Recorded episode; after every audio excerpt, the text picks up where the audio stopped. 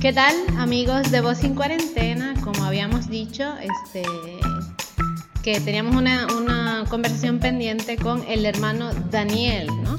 El hermano Daniel es un hermano que está, que es hermano de nuestra comunidad y que es de Costa de Marfil, ¿no? Daniel está hoy con nosotros para continuar conversando un poco sobre, sobre el tema del racismo, ¿no? Sobre un poquito cómo él lo vive. ¿Qué tal, Daniel? ¿Cómo estás? Bien, gracias, Jennifer. Este, cuéntanos un poco de ti, este, ¿cuántos años ya tienes aquí en, Lima haciendo tu servicio misionero? Ya tengo eh, casi cuatro años de presencia aquí en Lima y ya allí estoy, estoy bien, viviendo la ah, misión. Ah, ya, casi cuatro años ya. Entonces, bien, muchas gracias por aceptar estar aquí con nosotros hoy.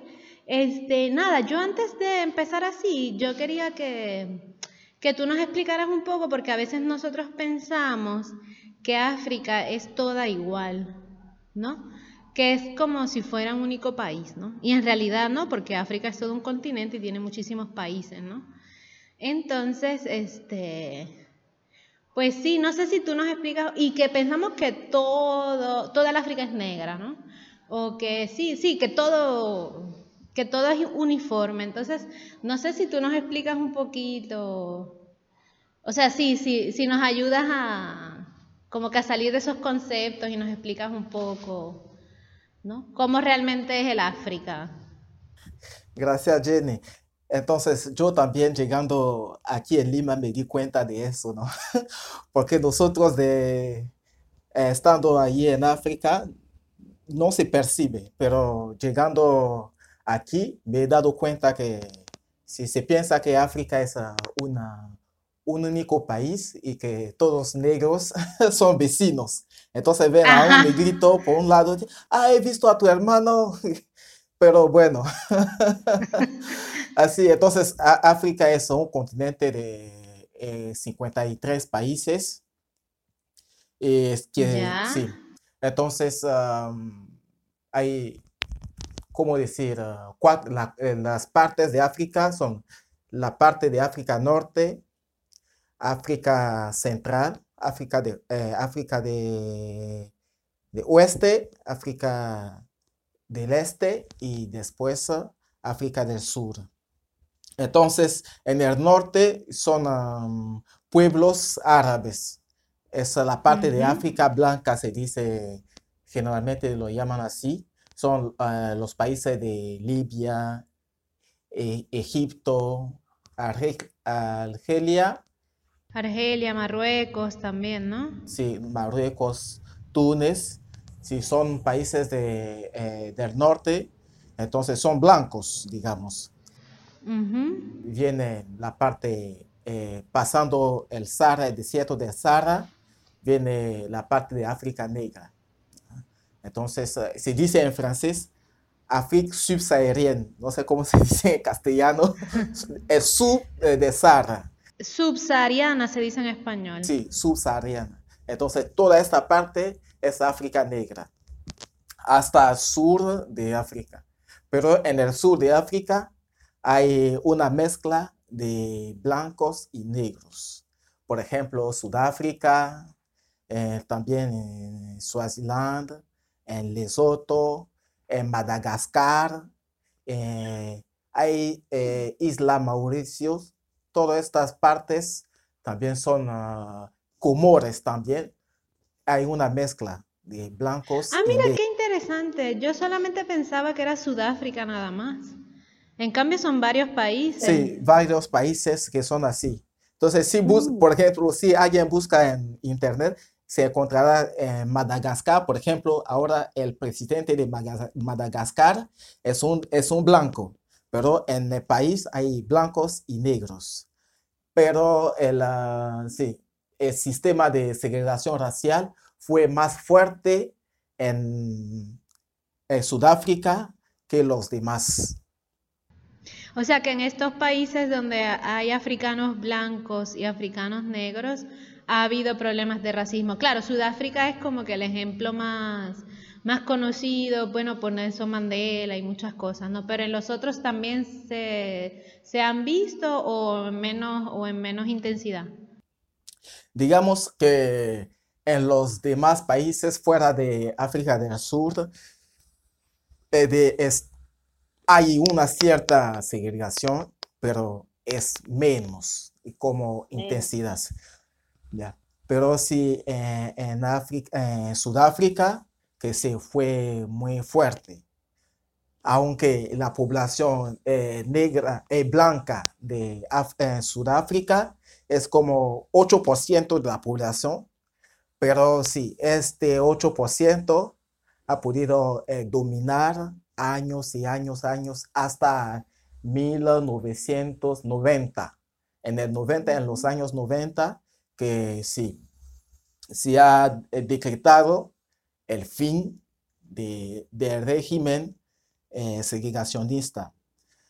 Pero en las mentalidades no es así, no, no, no se, se borra eh, la segregación con un decreto. Entonces, hasta ahora está todavía eh, las huellas de esta segregación, pero bueno, el país ya está superando poco a poco. Claro, son procesos que requerirán tiempo, imagino. Así un poco es la situación en África. una otra cosa eh, digamos que en África del Norte, entonces de los países árabes, por ejemplo, Hay, hay una segregación más fuerte, un racismo todavía más, fuerte. Ellos, allá no hay una mezcla de blancos y negros, son todos blancos. Pero si uno de África eh, eh, negra va eh, por ahí, es muy fuerte la, la discriminación, el rechazo, por ejemplo. En este, en este tiempo, por ejemplo, en ah, Libia, en Libia hay situaciones dramáticas que se viven allí y que nadie, nadie dice nada, pero están todos los que van, inmigran por, eh, hacia Europa, pasan por Libia, por el hecho que ahora es un país ah, destabilizado, entonces las fronteras casi no existen y las personas pueden aprovechar de este caos para ir por Europa, pero están siendo, eh, siendo ahí esclavizados por muchos factores que... Sí, te, eh, justo te quería comentar porque había leído, este, por ejemplo, en Marruecos también, ¿no? Este, el, el caso de, de, discrimen que hay sobre todo con los, sí, con los que vienen del África subsahariana, o sea, del África negra. Y claro, pasan también muchos por Marruecos. Y, y entonces, este, prácticamente, eh, incentivado sobre todo por el gobierno de España, este, no, el mismo gobierno de Marruecos evita, ¿no? Detiene, arresta, pone como en tipo campos de refugiados, pero que parecen más campos de concentración a los, a los africanos que tratan de, alcanzar Europa, este, presionados ¿no? por los gobiernos europeos. Sí, sí, porque sí. Entonces, como ellos están en una eh, posición estratégica, porque están al, al borde de la, del Mediterráneo, entonces están más cerca eh, España y Marruecos, por, ejemplo, se disputan un pedazo de territorio para decir que están muy cerca. Como... Sí, sí, hay dos ciudades en Marruecos que son españolas, ¿no? Hasta ahora. Sí, entonces eh, eh, la, proximidad de estos dos países hace que sí, los inmigrantes quieren pasar por ahí y muchas veces si cuando los capturan, si los ponen en un, lugar que sí parece un campo de concentración. Y por ejemplo, últimamente, eh, ayer o anteayer, eh, eh, en Túnez, los soldados de, ¿cómo se dice? Garde Coutier han, encontrado en el Mediterráneo eh, dos eh, embarcaciones que han, ah, naufragado, entonces muchos ah, muertos que sí, ayer y sí, ayer también han encontrado más de 30 muertos en el mar. Entonces, sí, se da esta, esta situación difícil. Sí, porque incluso eh, Europa, muchos países de Europa, también este, se nota mucho el discrimen en el sentido de que ellos califican como refugiados este, normalmente a los de África del Norte, ¿no? Entonces, claro, si te catalogas como refugiado, entonces tienes derecho a pedir asilo y muchas cosas, pero sobre todo a los que vienen del África, de debajo del Sahara hacia abajo, no tienen muchas veces estas categorías que hace que, que impide, ¿no? Que, que, que sí, que los africanos negros puedan acceder a, pues sí, a tener un, ciertas ciertas protecciones, ¿no? Que, internacionales, ¿no? Que deberían tener. Ese, no, no los consideran así. Eh, eh, sí, pues solo por, ah, ¿no? Por ser, ah, por venir de zonas, digamos, ah, más pobres que, que ellos.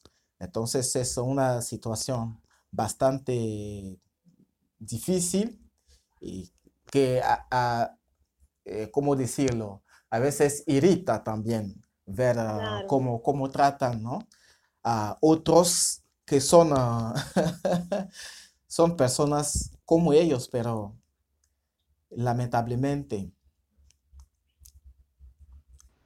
Este, te quería preguntar, este, claro, yo me imagino, bueno, tú allá en Costa de Marfil, cuando eras niño, jovencito, pues quizás no tenías conciencia, nunca habías experimentado racismo, ni nada de eso, pero me imagino que ya después creciendo, ¿no? Siendo joven, adulto ahora, o sobre todo ahora que, que estás fuera, ¿no? De, del África, o, o sí, que, que, ya eres más maduro, entonces quizás buscas más noticias y eso. ¿Cómo tú, o sea, cómo fue ese impacto? O sea, cuando tú descubriste, o sea, o en qué momento tú te diste cuenta que tu color de piel eh, podía influir en algunas personas este, para considerarte menos. O sea, ¿cuándo fue que te diste cuenta que el color de piel era importante? O sea, en la sociedad, no, que realmente lo sea, sino cuando tomaste conciencia de, de, eso, cómo, cómo fue, cómo lo experimentaste, fue viendo una noticia, fue saliendo ya de África, ¿Cómo, cómo así te tomaste conciencia de eso y qué, qué, qué cosas sentiste, no? Sí, eh, digamos que yo personalmente nunca he, he sido objeto de, sí, de comportamiento racista, ¿no? Pero eh, me he dado cuenta justamente saliendo de, del continente de que antes, bueno, uno, eh, a mí me gusta mucho el fútbol, entonces eh, sí, miro eh, partidos de fútbol y... Sí, sí, lo sé que... De hecho, quiero decir que si cualquier persona que está viendo este podcast tiene alguna duda sobre cualquier equipo de cualquier parte del mundo, puede escribirle a Daniel, que Daniel seguro sabe todo todo, todo. Ya, entonces eso ya fue un paréntesis aquí promocional. ok, ahora seguimos. Ajá, ¿te gusta el fútbol y qué más? Entonces, eh, a veces ves un partido de fútbol y si ¿no? te das cuenta que un jugador de, de piel negra eh, es víctima de insultos eh, racistas. Pero nosotros miramos, sí, desde bueno, uno se da cuenta que hay racismo, pero no es que le toca así. Entonces yo, sí, yo saliendo de, ¿no? de mi tierra es normal, me doy cuenta que cuando la gente te mira, te mira y a veces eh, cuando ve que tú tienes ah, algunas reacciones que, que, también ellos tienen, te miran con uh, asombro. Ah, tú también reaccionas así. Y ¿por qué no, no tengo que reaccionar? Sí, pues, es común a los seres humanos, ¿no? claro. Sí, es como, como si fueras de otro planeta. Y entonces, uh, sí, ahí me doy cuenta que ah, eh, que hay algo más, ¿no? Que ser eh, una persona, eh, un ser humano, eh, no es la base. Hay, otra, hay otras dimensiones más. Sí, otros prejuicios. Los prejuicios más. Entonces, sí, ahí me, he dado cuenta que no soy parecido a, a, los demás, que me ven con otros ojos, para decir, ¿no? Que una cosa que antes nunca yo había experimentado, ¿no? Entonces tú caminas por la calle y te das cuenta que te miran. Claro. Y, ¿no? Eso es, da una sensación un poco, ¿no?